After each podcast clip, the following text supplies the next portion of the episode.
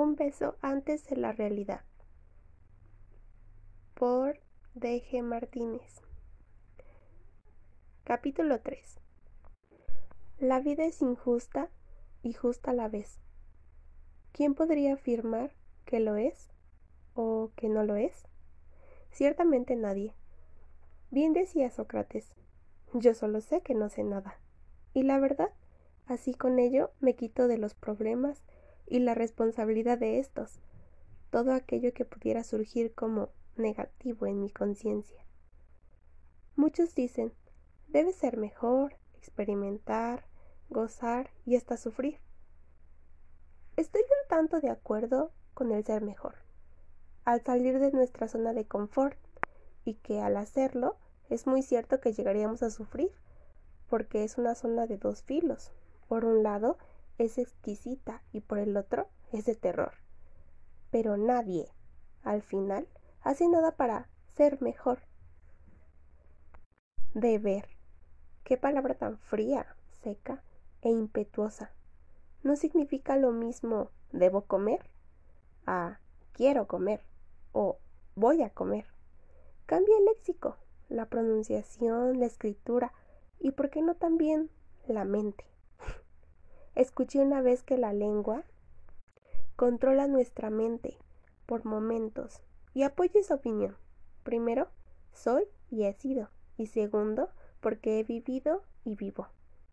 Para explicarlo lo anterior, que ha sido un tanto confuso, pero que se entenderá si trataran de ponerse en mis zapatos, voy a ser un poco concreta pero extensa. He sido una chica pesimista desde que tengo memoria. Pero no siempre fue así. Cuando era más pequeña y todavía no me importaba lo que la gente dijera sobre mí, aunque ahora no me interesa. Pero en un punto de mi vida llegó a importarme. Me gustaban los vestidos largos, de flores y circulitos. Me los ponía la mayoría de los días y era feliz. Jugaba, me imaginaba y pese a las creencias, siempre existentes en mi familia, niñez y vida, mi pensamiento optimista me impulsaba a continuar, a sacrificarme un poco por alguien más, a ser mejor persona. Todo esto siempre era reforzado por un constante sí se puede o mañana todo estará mejor. Como se darán cuenta, yo sabía hacer. Sin embargo, ahora que no soy lo que era, Ahora que tengo lo que antes no tenía, ahora mi concepción de sí se puede cambió a un no vas a poder, aún no le gustas, aún nada es posible o simplemente no. Como es de esperarse en una mente negativa, dominada por la apatía más que por la energía, nunca se puede para mí. Por temor, por un dolor, por sueño, por hambre, por insatisfacción, por lo que ustedes quieran creer. Quien busca pretexto, fácil los encuentra. Me doy cuenta que mi autodaño, de mi autodestrucción lenta, me doy cuenta del mal que significa ser yo.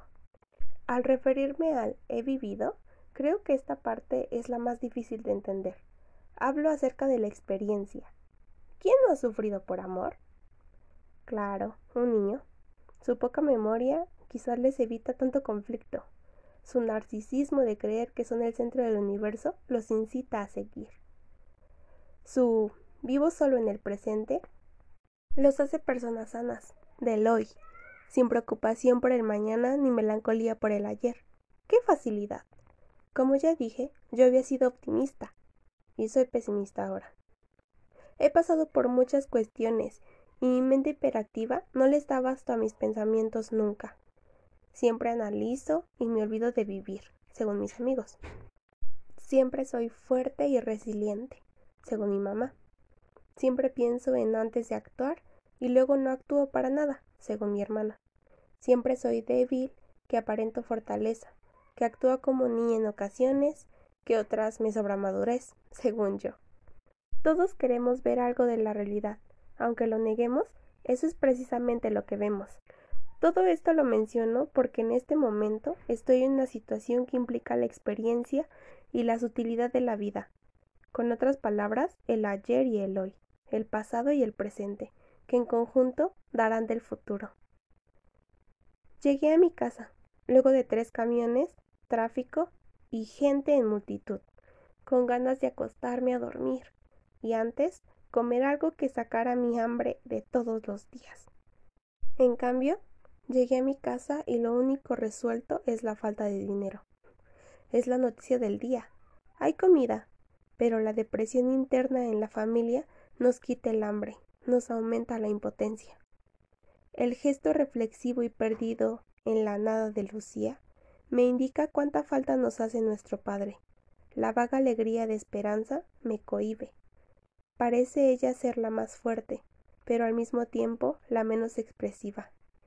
Y el fácil gesto de Julie me indica que ella no tiene esa parte auténtica, que solo se conduce por la vida sin saber el porqué de ésta. Pregunto por las cosas, por su estado de ánimo, aunque sé la respuesta de antemano. Bien. Y la reacción imperativa de Lucía sigue ahí, en su rostro, intacta. Me informa que ya han comido. Por lo tanto, sé que comeré sola. Quizás espere dos horas más a mi mamá, para comer con ella. Quizás me rindo a la desesperación y le ponga a introducir alimento antes de morir de inanición. He valorado y odiado a la vez la serenidad, en cierta forma, de esperanza. Ella es mi hermana, después de todo. Le confío mi vida y creo que ella me confía la suya.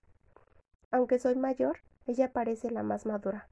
Creo que tuvo que crecer demasiado rápido para ser sincera. Mientras como no pienso. Si es que viene algún pensamiento a mi cabeza, es relacionado con los sabores, olores y masticar, pasar, agregar y nada más. Esto porque yo no lo permito. Antes dejaba fluir mis pensamientos como río y su caudal. Hasta aquella tarde, 18 de diciembre. Una fecha dolorosa, agobiante, intensa y tan insoportable que solo con pensarla me crea un nudo en la garganta y náuseas. Un revoltijo en el estómago y un impulso irrefrenable de querer vomitar. ¡Ah! Ese día fue el peor de mi existir. Yo lo supe, y con eso fue suficiente.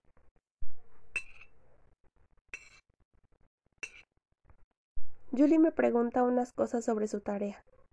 Lo que contesto son monosílabos, y cuando termino la tostada, le explico lo que quiero decir con mi cortedad. Hace tiempo que dejé de ser tan afable con la gente. Cuando uno es noble, uno es tonto. Pero no es tanto por ignorancia de serlo. Es tonto porque a pesar de que sabe de la existencia del mal, aún cree en el bien. Uno es tonto porque quiere serlo, porque piensa en el mañana, por educación, por bondad y por algo que no todos conocen. Respeto. Yo era tonta, de pies a cabeza. Creo que la mayoría lo notaba. Llegó un punto en que la bondad no justificaba mi comportamiento, y me volví un poco seca, fría e intratable. Para esto adquirí manía pesimista de ser. Aquellos que sabían y se aprovechaban de mis buenas, pero estúpidas intenciones me insultaron. Su resolución fue tratar de convencerme de ser menos flexible, menos colaborativa era sinónimo de maldad, de hipocresía, de egoísmo.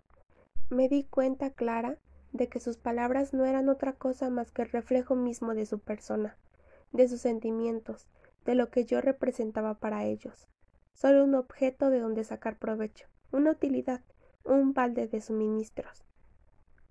Esto es lo que quedó de mí luego de tantos años. Cuando llega mi mamá, a las seis de la tarde, veo la puerta esperando a mi padre pero sé que no llegará esta vez, por más que trate de evocar su imagen.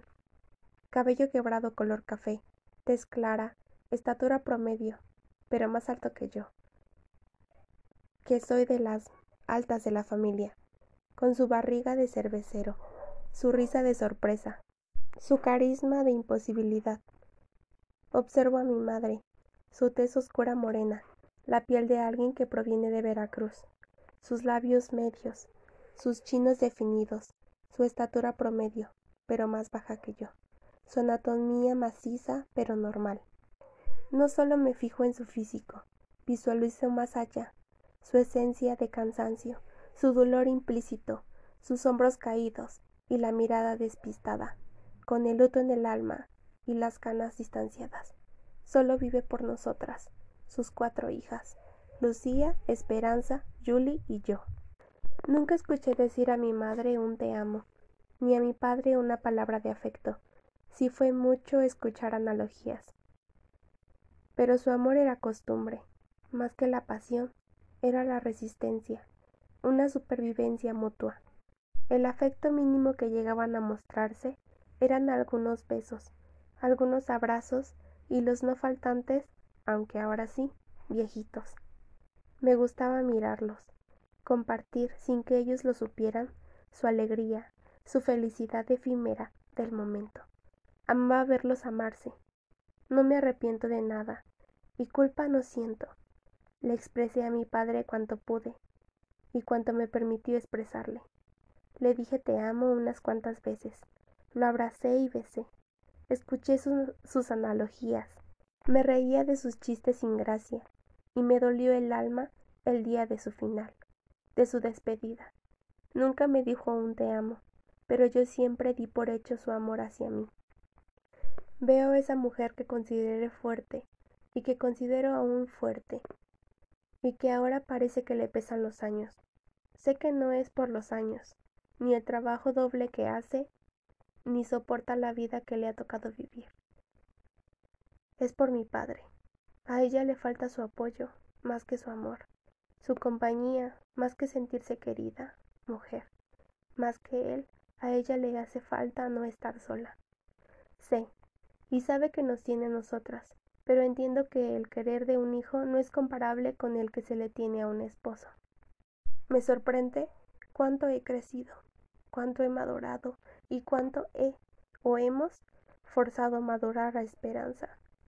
Porque después de mí, ella es la que más madura, o quizá un poco más que yo.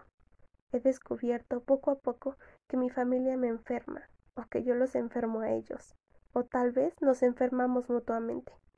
Sé que soy una chica difícil, que sufro depresión, o el intento infructuoso de ser, y que tengo unas tres crisis al mes, y eso ya es algo crítico. Sé mucho sobre mí y tampoco a la vez. De los demás solo aquello que me dejan saber. Todos, hasta yo, piensan que analizo las cosas a profundidad, creen que tienen razón, pero más que analizar, yo pienso que pienso en la insondabilidad de los hechos. Yo imito a Descartes con su pienso y luego existo, porque lo único que es certero es quien piensa en eso. ¿Qué piensa? Y al pensar uno sabe que existe, porque puede pensarlo. Es complicado, lo sé, pero no voy a explicarlo. Nota de la autora. Resiliente es aquella persona fuerte ante las adversidades, que prevalece a pesar de los males.